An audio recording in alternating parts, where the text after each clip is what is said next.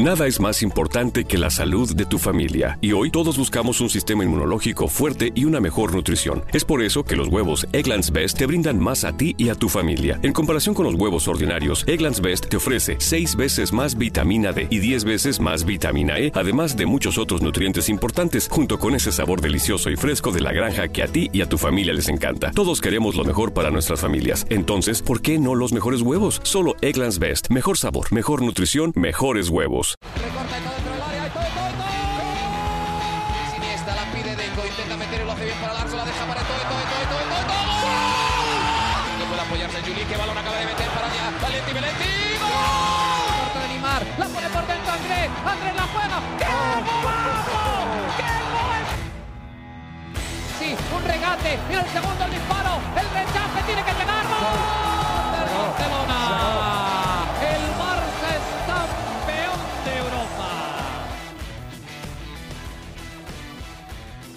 Hola amigos de ADN Barça, bienvenidos a nuestro episodio número 24. Hoy nuevamente con Mariana Guzmán desde Barcelona, ya a punto de perder la liga el Fútbol Club Barcelona. Está a merced de lo que haga el Real Madrid ya en, en el par de jornadas que quedan, luego de la victoria sufrida del Madrid este pasado lunes ante el Granada. Y bueno, ya el Barcelona eh, lamentablemente no, no, lo tiene en sus manos y, depende de, de, un par de fracasos del Real Madrid en las dos jornadas que quedan y se ve muy difícil que termine de ganar la liga. Pero bueno, en todo caso, el fin de semana el Barcelona venció al Valladolid, una nueva asistencia de Lionel Messi, quien llega a 20 asistencias en la liga y sumando sus 22 goles, eh, ha estado involucrado en 42 de los goles del Fútbol Club Barcelona esta temporada, ha bajado la cantidad de, de goles que ha hecho en total, pero sigue aportando de alguna manera el, el astro argentino y Vidal sigue sorprendiendo, ¿no? Eh, Mariana, ¿cómo estás?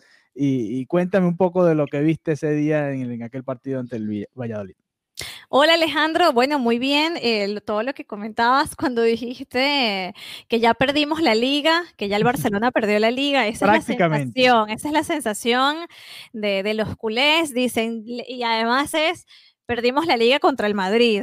Esa es toda y la Contra este Madrid, además.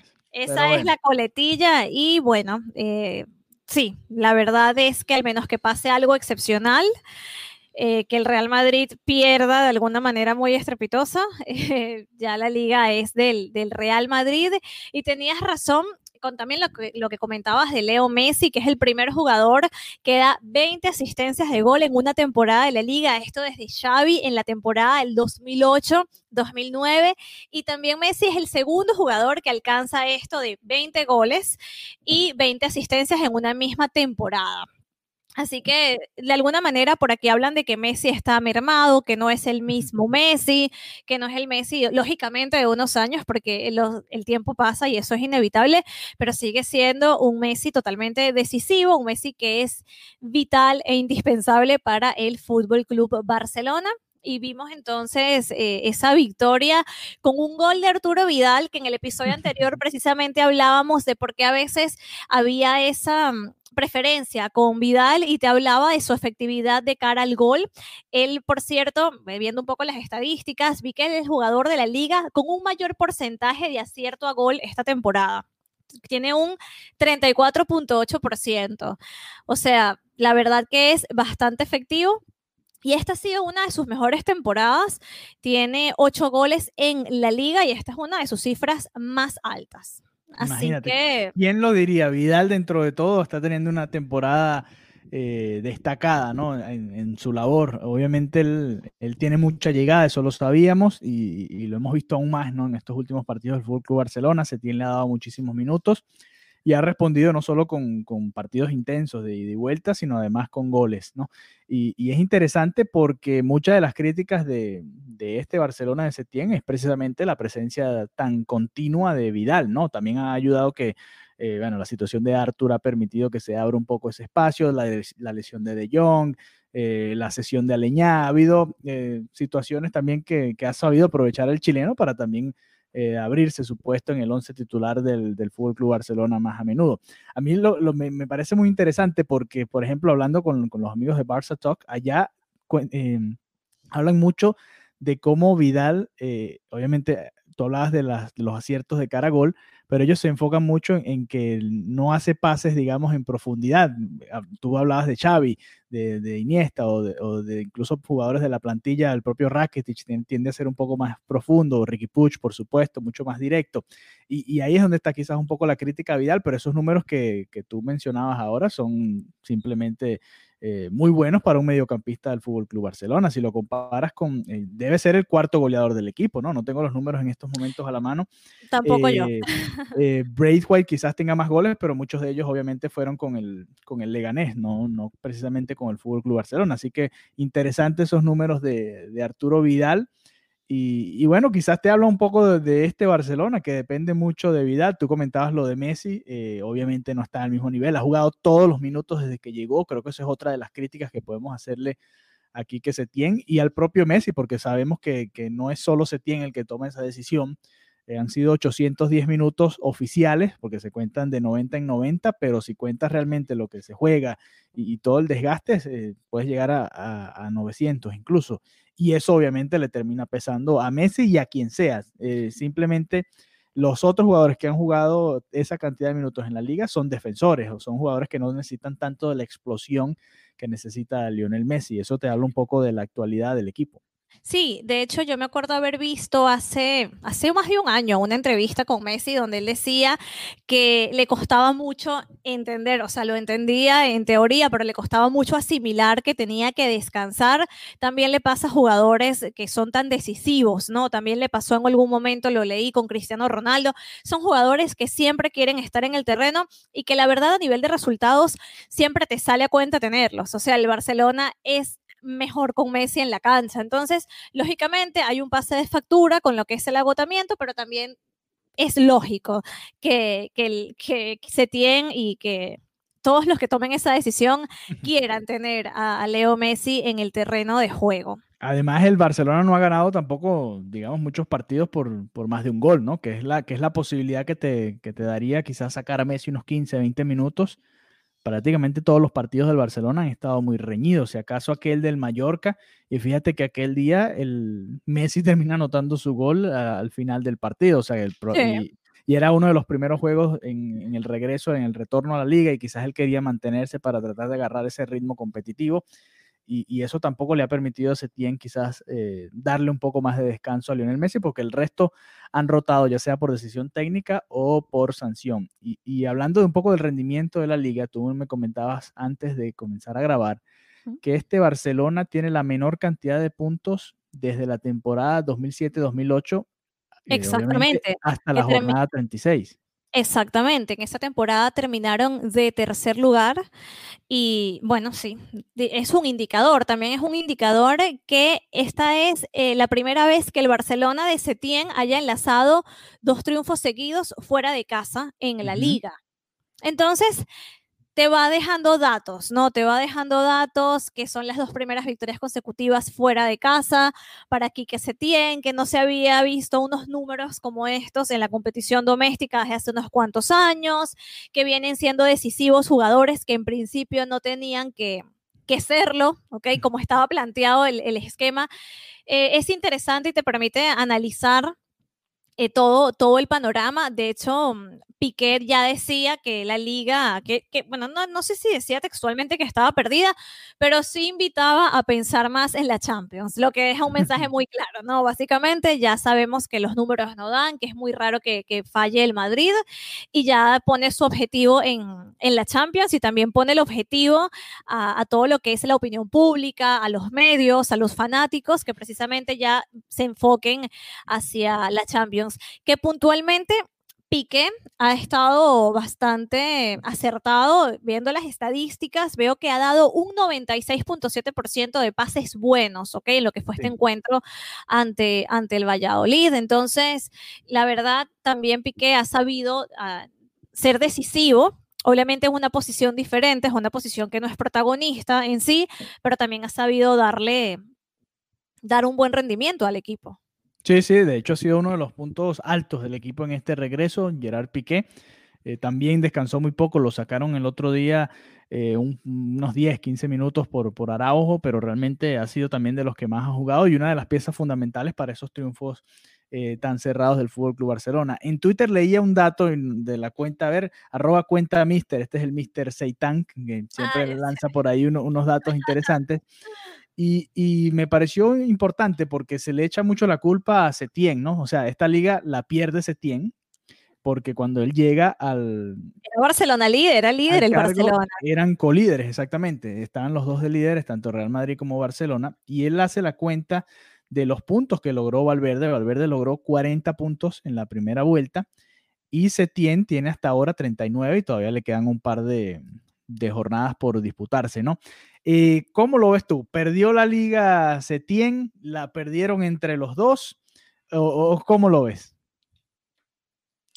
Bueno, va a quedar que la liga la perdió Setién, sin duda alguna, porque ya cuando sacas un técnico de una manera, como sacaron a Valverde, un club que no suele hacerlo, porque sabemos que el Barcelona no suele hacer este tipo de cosas, como hace el Real Madrid, que simplemente te pone como una especie de periodo de prueba extremo y si no das la talla, bye bye. Cuando, cuando ves que el Barcelona... Viernes los críticos aclaman que A Quiet Place Part 2 es la experiencia para que los cines fueron hechos.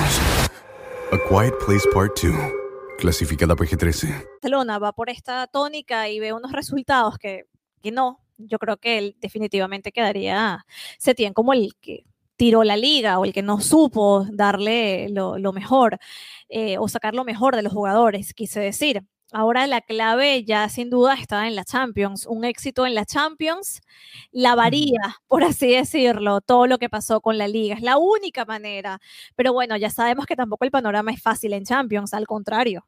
Sí, sí, lo que le tocó al Barcelona, y no hemos hablado de eso, también podemos asomarnos un poco por ahí en, en los cruces que le van a tocar al Barça si supera al Napoli. Interesante porque fíjate que Valverde ganó dos ligas, las dos ligas completas que estuvo las ganó pero él queda, el, cuando recordamos el legado de Valverde, queda esa mancha, ¿no? De la Champions, que, quizás tapa todo lo bueno que hizo en liga al ganar los dos campeonatos que disputó y ahora puede darse quizás al revés con Setién, la liga que eh, termina de perder y si gana la Champions, creo que pocos van a, olvidar, a, recordar, mejor dicho, que perdió la liga de esta manera y Setién eh, tiene dos cosas en contra. Cuando él llegó, llegó empatado en puntos, era co-líder y además cuando se reanudó la, temporada todavía estaba líder con dos puntos de ventaja y creo que eso es lo que le queda en la memoria a la gente, más allá de que al Barcelona le tocó enfrentar a rivales difíciles como el Sevilla, como el Atlético, los dos otros clasificados a la Champions, como el propio Villarreal que está de quinto.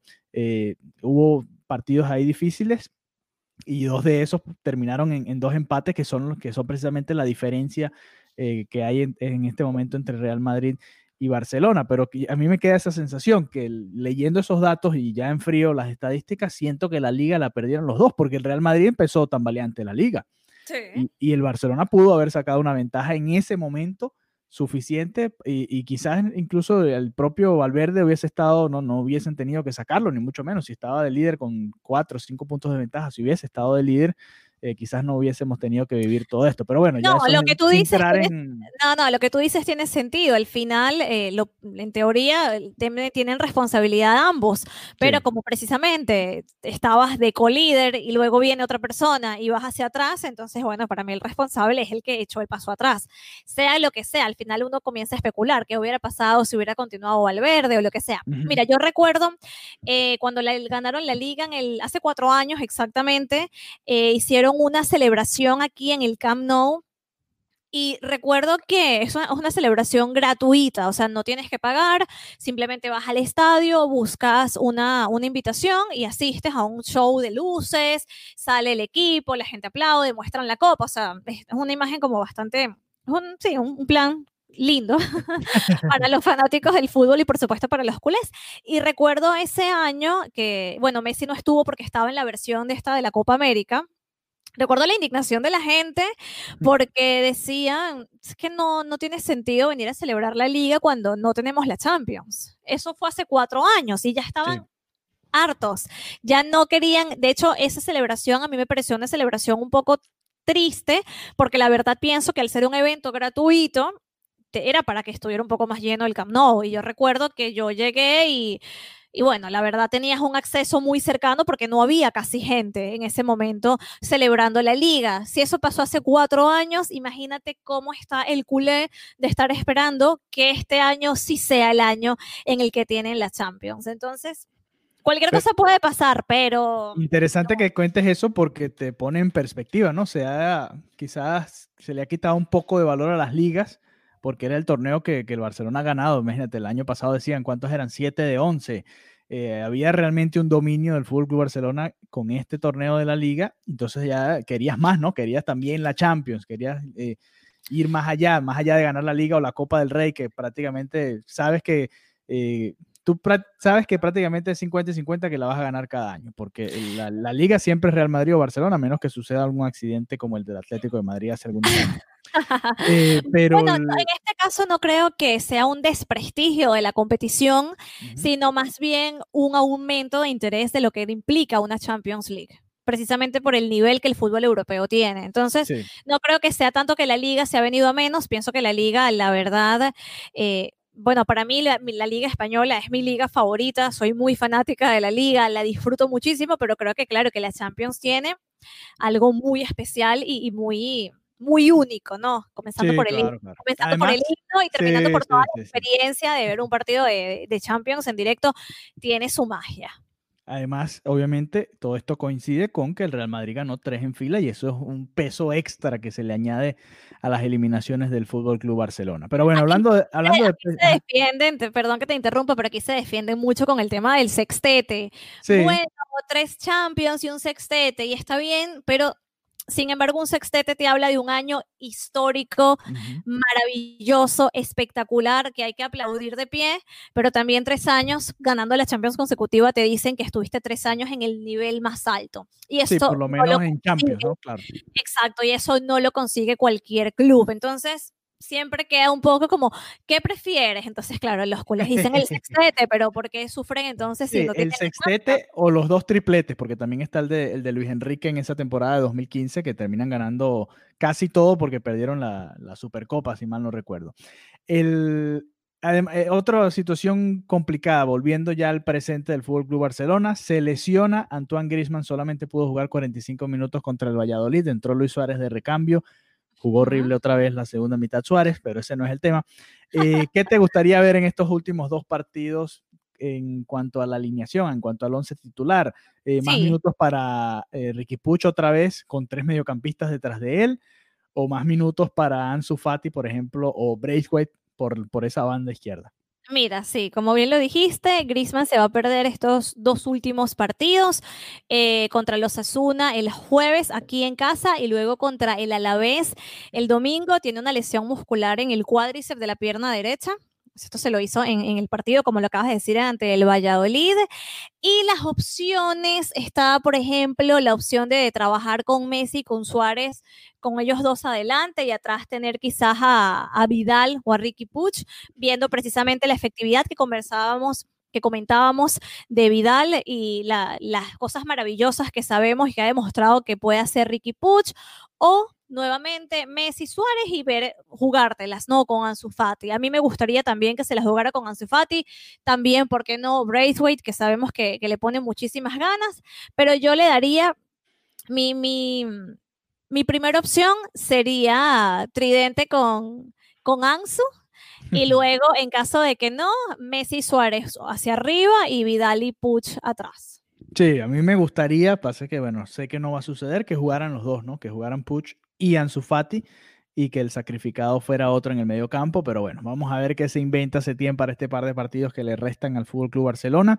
Eh, hay que recordar, los partidos tanto del jueves como del domingo van a ser a la misma hora, así que vamos a tener por lo menos esa emoción, a pesar de que no está tan reñido como creíamos que iba a estar en, en las últimas dos jornadas, van a estar jugando a la misma hora y van, van a saber qué está haciendo el otro equipo en tiempo real, que eso también le añade un poquito de, de emoción.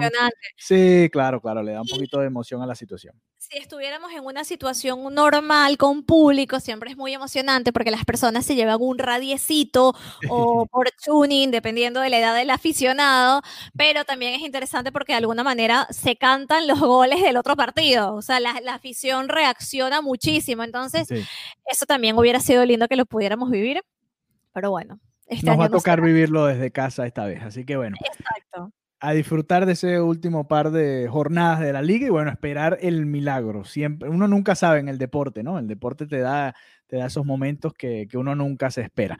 Y bueno, vamos a ver qué pasa con el... Viernes. Los críticos aclaman que esta es la experiencia para que los cines fueron hechos. A Quiet Place Part 2. Clasificada PG-13. Real Madrid.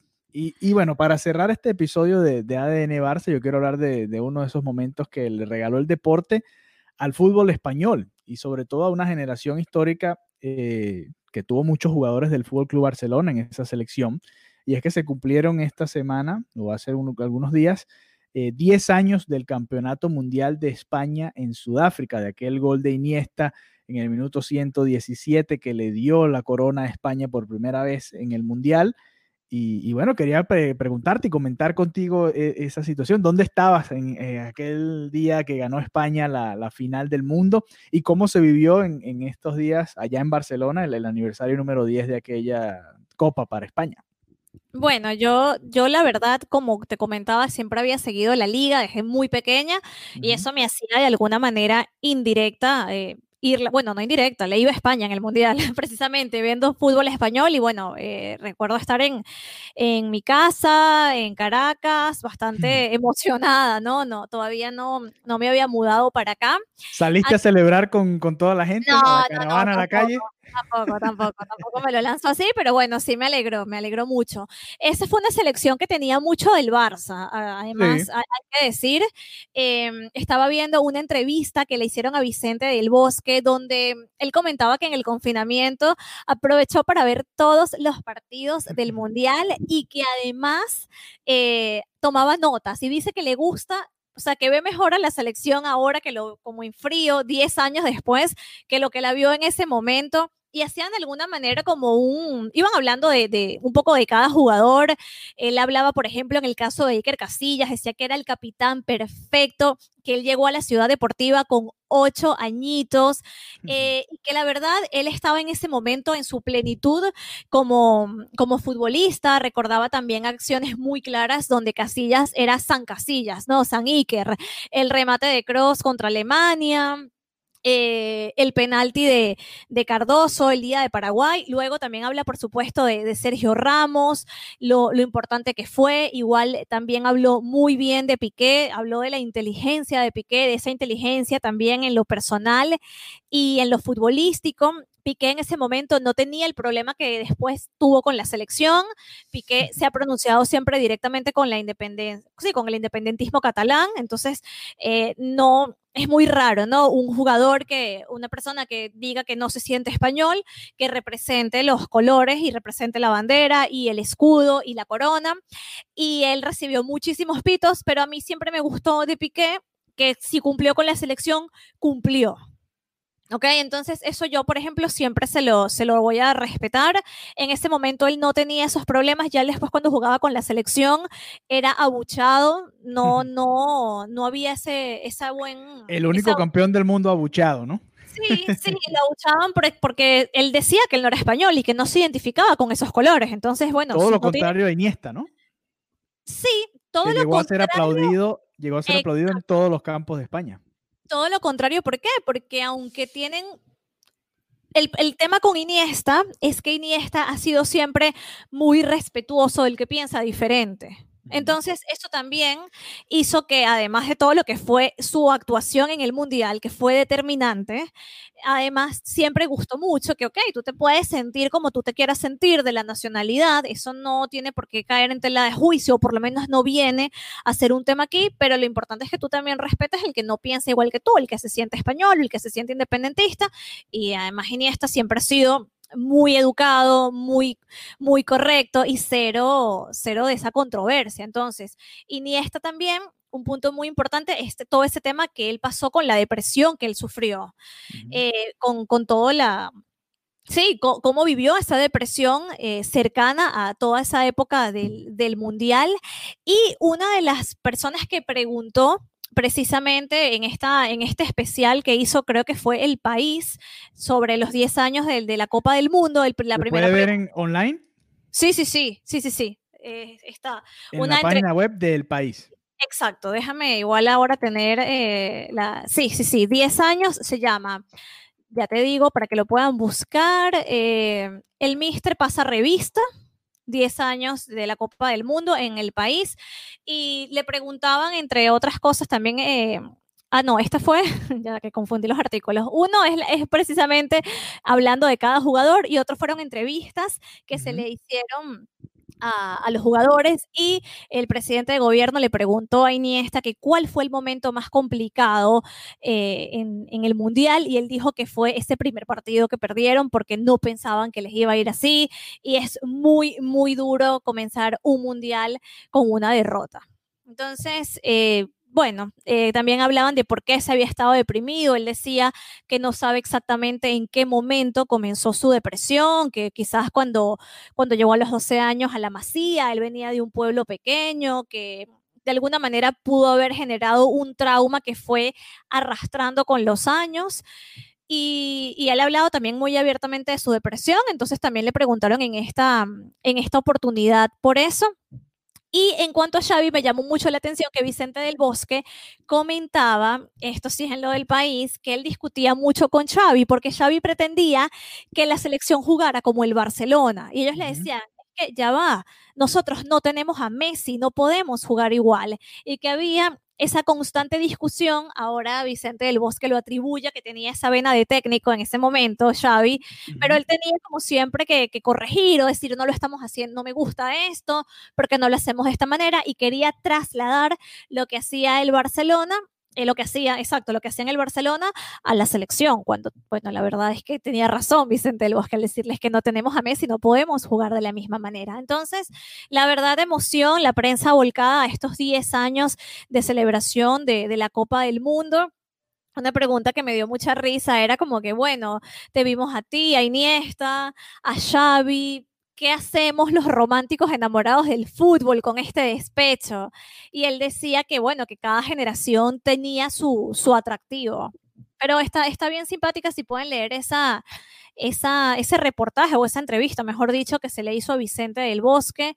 Eh, está bastante interesante, está en la página web de El País, es elpaís.com en la sección de deportes. Así que ya saben, los que les interese, yo creo que voy a ir a verla. Yo estuve viendo fue los videos y, repasando esos momentos, ¿no? Ese partido contra Paraguay en el que pasó de todo fue realmente emocionante y, y además un equipo que, como bien decías, tenía mucho del Barcelona, pero que también tenía piezas, eh, además, muy interesantes. Todavía no había llegado Villa, por ejemplo, al Barça, estaba fichado, pero no había jugado ningún minuto con el Fútbol Club Barcelona. Eh, viendo, yo no me acordaba quién era el lateral izquierdo, yo mira, es Cap de Vila, imagínate, Cap de Vila, eh, en aquel momento el mediocampo con, con Xavi Alonso también le dio cierta solidez ahí, o sea, tenía una mezcla interesante entre varios de los equipos de España y obviamente el Barcelona tuvo ahí el, el toque de fantasía, se lo daba el Barça o jugadores que pasaron por el Barça, como Cés Fábregas también, que fue el que le dio la asistencia a Iniesta para el, para el gol del triunfo. Que por cierto, con Fábregas, Vicente del Bosque decías que le, lo llamaba por el apellido, Fábregas, porque le daba miedo pronunciar mal el nombre. y que Fábregas, así me dirigía a él. Así, se, así le decía a Cesc Fábregas el bigotón del bosque. Así que bueno, 10 eh, años de esa Copa del Mundo. Creo que muchos de los que seguimos la liga le íbamos a ese equipo de España porque bueno, son los jugadores que, que uno está más acostumbrado a ver, ¿no? Y, y, se alegraba uno hasta por los del Madrid, que también estaban ahí. Esa defensa, imagínate cómo hacen ahora para repetir una defensa igual que tenga a Puyol, a Piqué y a Sergio Ramos en el mismo equipo.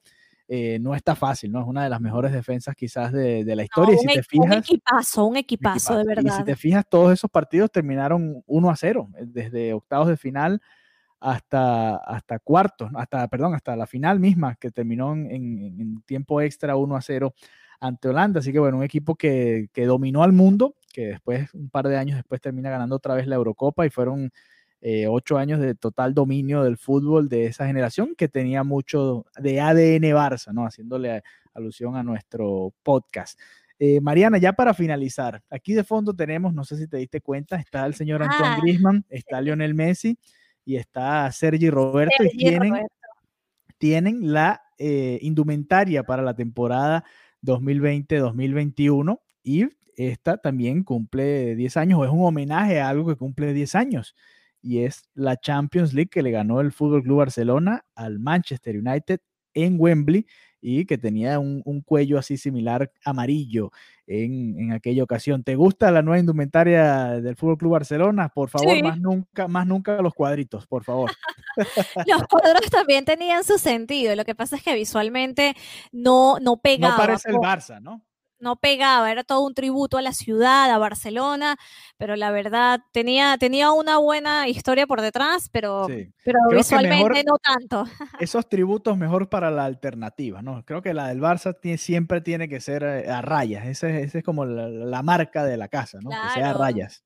Claro, claro, es que tienes toda la razón, es, el, uniforme por excelencia, que además también replicaron otros equipos que se inspiraron precisamente en el Barcelona y es a rayas. Entonces sí, a mí me gusta, me, di cuenta de que la sesión de fotos sí la hicieron hace un tiempo porque veíamos a Messi con barba, pero, pero muy bien, está, está muy bien, ya, ya veremos a a todos los fanáticos. Por ahí leí que, costaba, que iba a costar 150 euros. no, pero... llegó hoy el email del Fútbol Club Barcelona. están caras, están caras. sí, son 150 euros. Yo leí un tweet, no, sé si debo dar crédito a esa información. Ya, te voy a decir exactamente cuánto, cuál es el costo. Eh, eran 80 euros por Eso, bueno, que es lo que suele costar, ¿no? Una equipación original. Me gusta la de entrenamiento, que es, es como cuadro. Ya vas a ver el diseño, te va a gustar. Ya te voy a decir exactamente el precio, porque me llegó el, correo esta mañana. Yo me desperté y de hecho esa foto la tomé de ahí de, Messi con, ah, con Griezmann y, y, Sergio Roberto con mucho Photoshop, dos, tres. Parecen. También, es verdad. Ah, bueno, aquí está. Ah, no, bueno, claro, la que vale 150 es la que ellos usan durante los partidos, o sea, la original, original. Claro, 150 ah, euros, esa sí vale 150 euros, ya hay otras opciones eh, que yo vi en otro lugar, porque aquí ahora están todas a, ese precio, esas vale 150 euros. Entonces, si, si usted se quiere poner la que se ponen ellos, o también la de las chicas vale 140 euros, la del fútbol femenino, con un patrocinador distinto, eh, bueno, ahí la tienen en la, en la official store del Fútbol Club Barcelona. Eh, yo esperaría que baje el precio un poco. Me gusta más la de entrenamiento que tiene un diseño. Tú esperas la próxima temporada.